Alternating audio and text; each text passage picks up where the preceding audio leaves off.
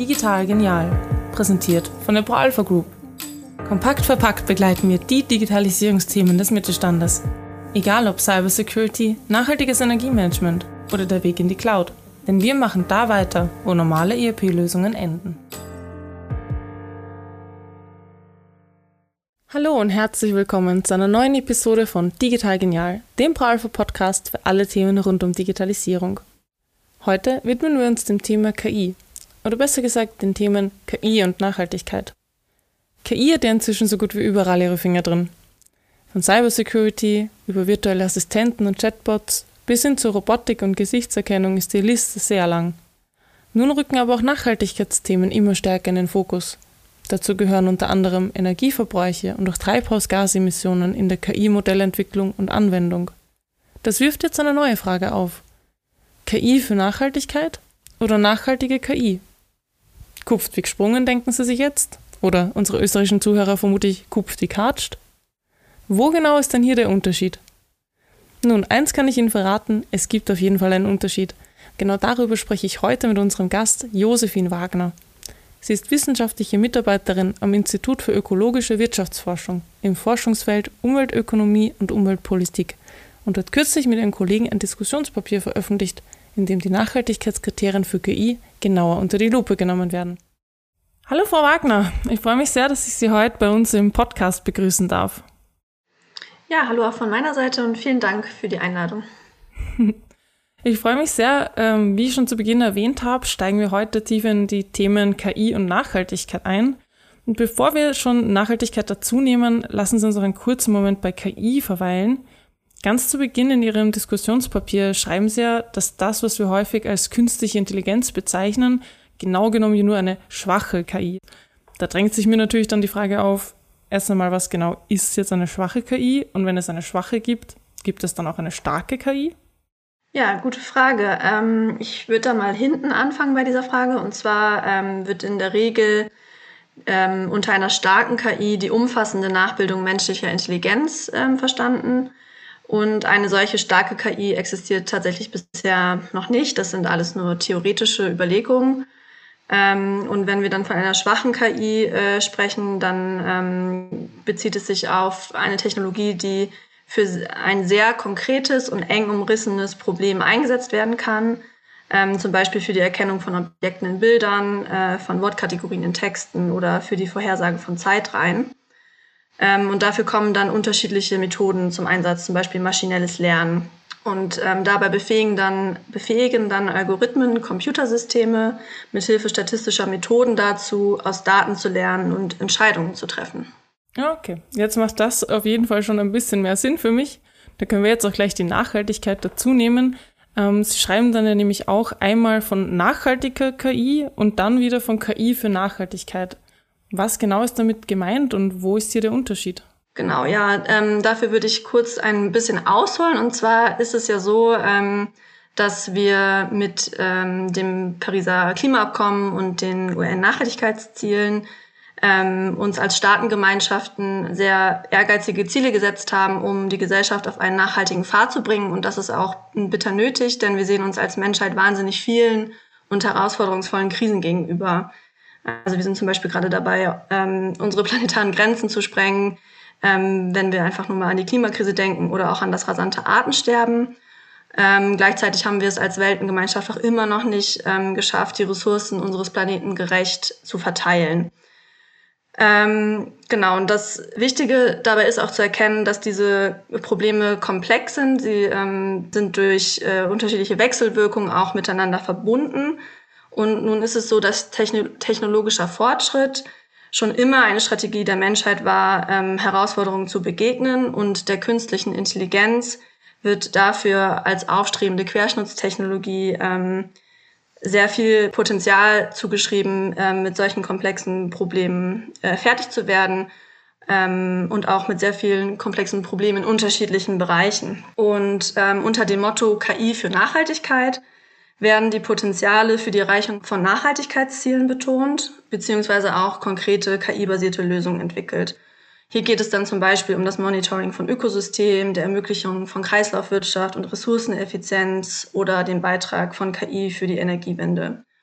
Und das sind auch alles tolle und wichtige Ansätze. Ähm, aber wenn wir uns fragen, welche Rolle KI für Nachhaltigkeit spielt und spielen kann, dann reicht diese rein instrumentelle Perspektive auf KI nicht aus.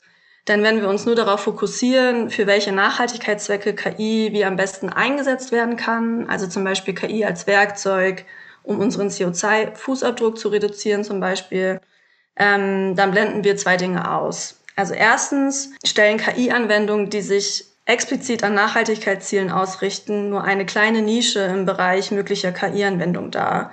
Es kann davon ausgegangen werden, dass der sehr viel größere Teil der Entwicklung und Anwendung von KI-Systemen ohne direkten Nachhaltigkeitsbezug stattfindet, zum Beispiel in der Finanzwirtschaft, im Marketing oder in den sozialen Medien. Und zweitens blenden wir dann auch aus, dass die Entwicklung und Anwendung eines jeden KI-Systems, also auch die in der Finanzwirtschaft, im Marketing, inhärent mit sozialen, ökologischen und ökonomischen Auswirkungen verbunden sind. Und jede KI verbraucht bei der Entwicklung und Anwendung Ressourcen. Jede KI hat zu unterschiedlichen Graden Implikationen für Menschen und soziale Gemeinschaften. Und jede KI wird in einem bestimmten ökonomischen Kontext entwickelt und angewendet. Und deswegen brauchen wir nicht nur KI für Nachhaltigkeit, sondern ähm, am Ende des Tages muss halt einfach jede KI nachhaltig sein. Und nachhaltige KI bedeutet dann, dass bei der Entwicklung und Anwendung dieser Systeme Verantwortung für die ökologischen, sozialen und ökonomischen Wirkungen übernommen wird. Und das sollte natürlich irgendwie für alles gelten, was wir so ähm, produzieren und entwickeln, also nicht nur für künstliche Intelligenz, ähm, aber für künstliche Intelligenz gilt das halt in besonderem Maße oder das sollten wir einen großen Fokus drauf legen, weil, wie gesagt, sie als Querschnittstechnologie in so vielen unterschiedlichen Bereichen zur Anwendung kommen kann ähm, und es sich auch um autonom lernende Systeme handelt. Und ähm, da sollten wir jetzt halt wirklich die Weichen stellen Richtung Nachhaltigkeit. Sie haben jetzt eben schon von den ökologischen, sozialen und eben auch ökonomischen Wirkungen gesprochen, die man eben bei der Entwicklung und Anwendung nachhaltiger KI beachten muss. Können Sie uns diese unterschiedlichen Arten von Nachhaltigkeit noch kurz erklären und auch, wie genau sie sich jeweils voneinander unterscheiden? Genau, also erstmal kann man Nachhaltigkeit als einen Prozess begreifen, der die Zielsetzung hat, Ressourcen gerecht zwischen den heute lebenden Menschen und zukünftigen Generationen zu verteilen und einen gerechten Umgang der Menschen miteinander sowie mit der Natur zu finden. Daran kann man schon sehen, an dieser Definition, dass es ein äh, sehr normatives Konzept ist und üblicherweise wird darin dann zwischen der sozialen, der ökologischen und der ökonomischen Nachhaltigkeitsdimension unterschieden. Ähm, und für diese Dimensionen können dann auch nochmal unterschiedliche normative Ziele beschrieben werden. So sollte zum Beispiel unsere Lebensweise aus der ökologischen Perspektive so ausgerichtet werden, dass die planetaren Grenzen nicht überschritten werden. Diese Grenzen hatte ich vorhin äh, schon mal exemplarisch angesprochen, als ich von der Klimakrise und dem Artensterben gesprochen habe. Und dieses Konzept, also dieses Konzept der planetaren Grenzen, wurde von einem Team aus Erdsystem- und Umweltwissenschaftlerinnen erarbeitet und enthält noch weitere ökologische Belastungsgrenzen. Und wenn wir die überschreiten, dann ähm, gefährden wir unsere natürliche Lebensgrundlage. Also zum Beispiel ähm, Abholzung, Süßwasserverbrauch oder Ozeanversauerung. Und gleichzeitig ist es aber auch aus der sozialen Perspektive elementar, dass wir diese natürliche Lebensgrundlage, die wir gerne erhalten möchten, ähm, allen Menschen ähm, zuteilkommen lassen. Also hier geht es dann aber nicht nur um diese natürlichen Ressourcen wie sauberes Trinkwasser oder gesunde Nahrungsmittel, ähm, sondern auch immaterielle Ressourcen spielen hier eine große Rolle, also Bildung oder Gesundheit. Und äh, Menschen sollten natürlich auch unabhängig von ihrer Herkunft, ihrem Geschlecht, ihrer Religionszugehörigkeit ähm, und so weiter Zugang dazu erhalten. Das heißt, wichtig für die soziale Dimension von Nachhaltigkeit sind ein gesellschaftlicher Zusammenhalt, die Offenheit für Diversität, die Solidarität mit benachteiligten Gruppen und der Schutz vulnerabler Menschen vor Exklusion. Ähm, und die ökologische und die soziale Nachhaltigkeitsdimension sind sehr stark voneinander abhängig. Also man kann ja auch von zwei Seiten einer Medaille sprechen. Ähm, denn ohne gesellschaftlichen Zusammenhalt und menschenwürdige Lebensbedingungen kann der Schutz von Umwelt und Natur gelingen und ohne eine intakte Umwelt ist auch ein ähm, Leben in Würde für alle Menschen nicht mehr möglich. Genau, und die ökonomische Nachhaltigkeitsdimension nimmt dann eine zentrale Rolle ein, in dem Sinne, dass wirtschaftliche Aktivitäten einen wesentlichen Einfluss darauf haben, ob planetare Grenzen und menschenwürdiges Leben miteinander in Einklang gebracht werden können oder nicht. Ähm, und die Frage, die wir uns im Großen stellen, lautet dann, wie können wir das, ähm, was wir alle brauchen für ein gutes Leben, ähm, so produzieren und konsumieren, dass wir unsere natürliche Lebensgrundlage und die der nachfolgenden Generationen nicht gefährden. Das heißt, ökonomische Nachhaltigkeit bettet die Ökonomie zwischen sozialen und ökologischen Leitplanken ein und alle ökonomischen Aktivitäten sollten in diese, diesem Sinne gemeinwohlorientiert sein. Das heißt also auch die Entwicklung und Anwendung von künstlicher Intelligenz. Das sind alles schon Perspektiven, die quasi eigentlich auch schon ineinander greifen. Und es gibt also doch einige Punkte, die man hier beachten muss. Ähm, jetzt interessiert mich vor allem besonders, welche Möglichkeiten genau haben Sie denn jetzt konkret entwickelt in Ihrem Diskussionspapier, um eben die Nachhaltigkeit bei KI auch entsprechend zu bewerten? Also im Projekt ähm, haben wir eine umfassende Bestandsaufnahme ähm, zu bestehenden Bewertungsverfahren und Konzepten im Bereich der sozialen, ökologischen und ökonomischen Auswirkungen von KI-Systemen durchgeführt. Ähm, es gibt beispielsweise schon eine vergleichsweise lange und dezidierte Auseinandersetzung mit den ethischen Implikationen von KI-Systemen, die auch für eine Bewertung der sozialen Nachhaltigkeit von KI relevant sind. Und seit neuestem ähm, ist auch ein wachsender Diskurs rund um die ökologischen Auswirkungen von KI zu beobachten.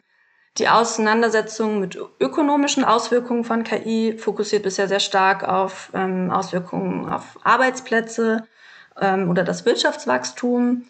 Und hier ist der Nachhaltigkeitsbezug bisher noch nicht besonders ausgeprägt, würde ich mal sagen.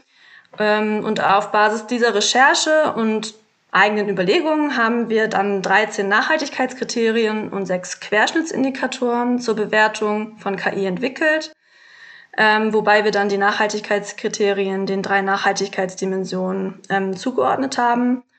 Ja, das Ziel ist im Prinzip, äh, dass diese Kriterien und Indikatoren nicht direkt sichtbare gesellschaftliche, ökologische und ökonomische Auswirkungen von KI-Systemen erfassen und in vereinfachter Form darstellen. Also zusätzlich zu diesen 13 Nachhaltigkeitskriterien haben wir dann 27 Indikatoren und ähm, 57 Subindikatoren entwickelt die dazu dienen sollen, eine Orientierung zu geben, welche Ansatzpunkte, Kennzahlen oder Bewertungsmaßstäbe es für nachhaltige KI ähm, mit Blick auf die jeweiligen Kriterien gibt. Genau, und leider fehlt uns jetzt an dieser Stelle die Zeit, auf alle unsere Kriterien und Indikatoren einzugehen, weil es ja wirklich sehr viele sind. Ähm, deswegen picke ich äh, mir einfach mal ein paar ähm, exemplarisch raus, um zu verdeutlichen, wie eine Nachhaltigkeitsbewertung von KI aussehen kann. Ähm, und in der ökologischen Dimension ist sicherlich das Kriterium Energieverbrauch des KI-Systems besonders relevant, da hier in den letzten Jahren ein rasanter Anstieg der Rechenleistung für das Training von KI-Modellen zu beobachten war. Und zwar ist es grundsätzlich so, dass die für die KI-Systeme benötigte Hardware immer effizienter wird ähm, und so Berechnungen auch energieeffizienter ausgeführt werden können. Ähm, allerdings gab es in den letzten Jahren ähm, dann auch einen Trend zu immer größer werdenden Machine Learning-Modellen, sodass sich der Bedarf an Rechenleistung für das Training moderner KI-Systeme in den Jahren 2012 bis 2018 um das 300.000-fache gesteigert hat. Das hieß zunächst einmal eine enorme Verbesserung des KI-Systems oder der KI-Systeme, die da entwickelt wurden. Also die konnten dann zum Beispiel genauere Vorhersagen treffen. Ähm, aber in jüngster Vergangenheit ist dann auch schon zu beobachten, dass ähm, mit abnehmenden Erträgen zu rechnen ist. Das heißt also, dass eine Verbesserung von KI-Systemen äh, mit einem überproportionalen Energieverbrauch einhergeht.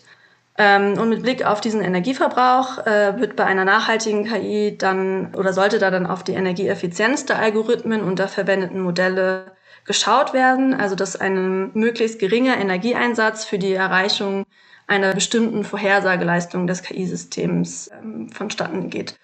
Und ein weiterer Indikator für dieses Kriterium ist, dass dann Modelle mit niedriger Komplexität bevorzugt werden, da diese mit einem niedrigeren Energieverbrauch einhergehen. Ein wichtiges Kriterium aus der sozialen Nachhaltigkeitsdimension ist ähm, das inklusive und partizipative Design von KI-Systemen. Dieses Kriterium ist besonders vor dem Hintergrund relevant, dass KI-Systeme in Form von automatisierten Entscheidungssystemen zunehmend für die Bereitstellung wichtiger gesellschaftlicher Infrastrukturen genutzt werden, also zum Beispiel für die ähm, Bewilligung oder Verteilung sozial- oder von Gesundheitsleistungen. oder auch von Rechts- und Finanzdienstleistungen. Und ähm, das heißt, hier werden KI-basierte Entscheidungen auch zum Teil äh, für die Verteilung von staatlichen Mitteln eingesetzt. Und die basieren dann auf der stochastischen ähm, Analyse von Daten und der Identifikation von Regelmäßigkeiten in Bürger- oder Kundenprofilen. Und jeder Bias ähm, in der Auswahl dieser Daten und im Design der Analysemethode ähm, wird sich dann auch in den Ergebnissen der Analyse und äh, den folgenden Entscheidungen widerspiegeln. Und das kann dann ähm, natürlich schon auch verheerende Folgen für die Menschen haben, die davon dann betroffen sind, weil sie dann zum Beispiel keinen Zugang mehr zu Sozialleistungen haben oder ihnen Leistungen gekürzt werden aufgrund von irgendwelcher Verzerrungen in, in dem benutzten Datenset oder in den Analysemethoden. Und aus einer Perspektive der sozialen Nachhaltigkeit solchen, sollten solche Verzerrungen natürlich dann vermieden werden, ähm, sowohl im Datenset als auch in der Gestaltung der Analyse. Und deswegen ist es hier dann besonders wichtig, dass die Diversität der Gesellschaft und insbesondere die, die Perspektive von besonders vulnerablen äh, Gruppen bereits in der Gestaltung dieser KI-basierten Entscheidungssysteme berücksichtigt werden. In diesem Zusammenhang spielt dann auch die Zusammensetzung des Entwicklerteams oder die Integration von Stakeholdern oder Nutzerinnen ähm, eine zentrale Rolle. Und ähm, mit Blick auf die ökonomischen Dynamiken, die mit der KI-Entwicklung einhergehen, ist zu beobachten, dass es drei ähm, zentrale Schlüsselvoraussetzungen für die Entwicklung und das Trainieren von KI-Systemen gibt die eine große Eintrittsbarriere zu KI-Märkten darstellen und dafür sorgen, dass es zu Marktkonzentrationen kommt, die aus einer Nachhaltigkeitsperspektive nicht wünschenswert sind. Diese drei Schlüsselvoraussetzungen sind der Zugang zu Daten, Rechenkapazität und Know-how und äh, insbesondere mittels großer und geschlossener Datenpools ähm, konnten sich bereits große Digitalunternehmen wie Google, Amazon, Facebook und Microsoft als KI-Marktführer hervortun. Ähm, denn ihre Geschäftsmodelle basieren auf die Bindung möglichst vieler Nutzerinnen und dem Sammeln und Verarbeiten von Daten. Und warum ist es nicht besonders wünschenswert, dass es hier zur Marktkonzentration kommt? Weil das dazu führen kann, ähm, dass die Anwendungszwecke für die KI-basierten Technologien, die da entwickelt werden, von einigen wenigen Akteuren festgelegt werden. Ähm, das bringt dann diese wenigen Akteure in eine sehr machtvolle Position, äh, besonders wenn man dann bedenkt, dass KI-Systeme zunehmend in einer Vielzahl wichtiger gesellschaftlicher Bereiche wie dem Gesundheitssektor oder den eben bereits erwähnten sozialen Infrastrukturen zum Einsatz kommen. Und es ist auch zu beobachten, dass die erwähnten Digitalunternehmen ihre machtvolle Position nicht unbedingt im Sinne des Gemeinwohls nutzen, sondern ihre Aktivitäten rund um die Entwicklung von KI daran ausrichten, ihre machtvolle Position zu halten oder auszubauen. Und vor diesem Hintergrund richtet sich die nachhaltige KI-Entwicklung in unserem ökonomischen Nachhaltigkeitsverständnis dann daran aus, Zugangsmöglichkeiten zur KI-Entwicklung einer möglichst breiten und diversen Akteursgruppe zu eröffnen. Und Ansatzpunkte hierfür sind dann zum Beispiel freie oder ähm, fair vergütete Zugänge zu Datensätzen oder die Bereitstellung von KI-Tools und Frameworks ähm, zu günstigeren Preisen oder gar kostenlos insbesondere für kleine und gemeinnützige Organisationen mit geringen finanziellen Mitteln. Genau, und das war jetzt, wie gesagt, nur ein sehr kleiner Ausschnitt aus unserem Kriterien- und Indikatoren-Set. Und für alle, die es genauer wissen wollen, empfehle ich dann einen Blick in das Sustain Magazin. Dort werden die Kriterien vorgestellt ähm, und weitere Hintergrundinformationen anschaulich aufbereitet.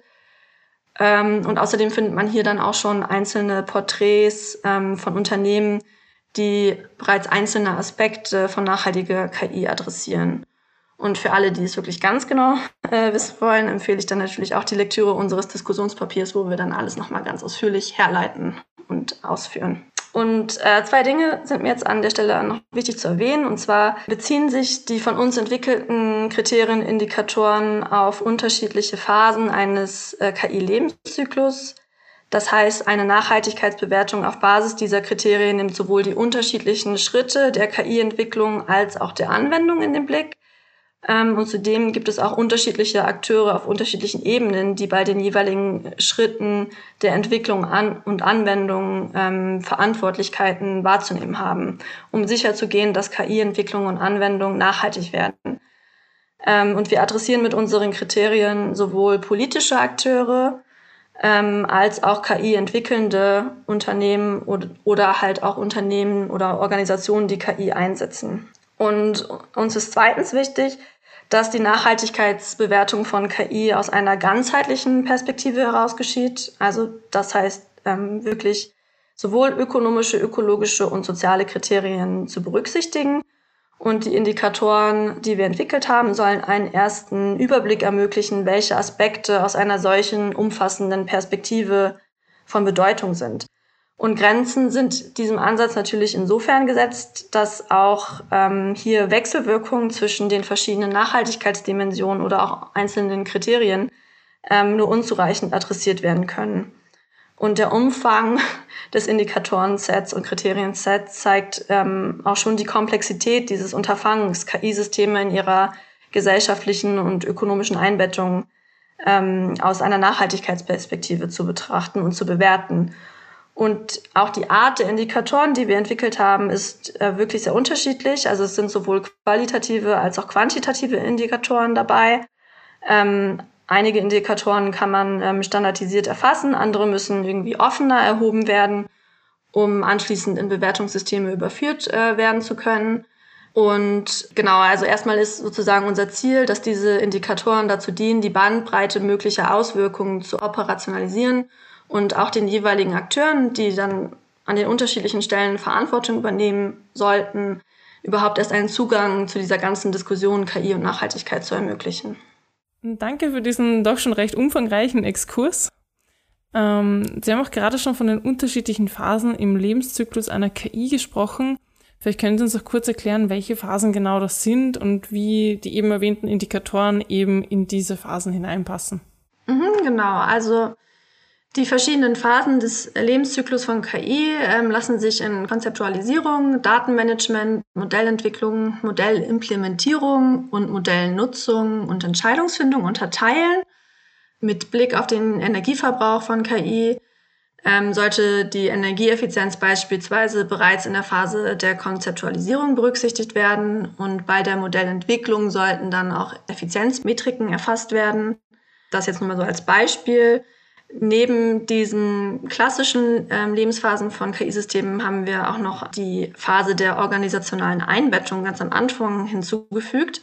Denn wir möchten auch verdeutlichen, dass viele Aspekte, die wir mit unseren Nachhaltigkeitskriterien ähm, adressieren, in der Unternehmensstruktur und in der Organisationskultur durch das Management bereits verankert sein sollten. Und jetzt mal mit Blick auf dieses ökonomische Kriterium, das ich vorhin vorgestellt hatte, ist es halt wichtig, dass um Marktkonzentration zu vermeiden, die KI-entwickelnden Unternehmen anderen Akteuren den Zugang zu Schlüsselvoraussetzungen wie Daten ermöglichen sollten und nicht etwa noch versperren sollten.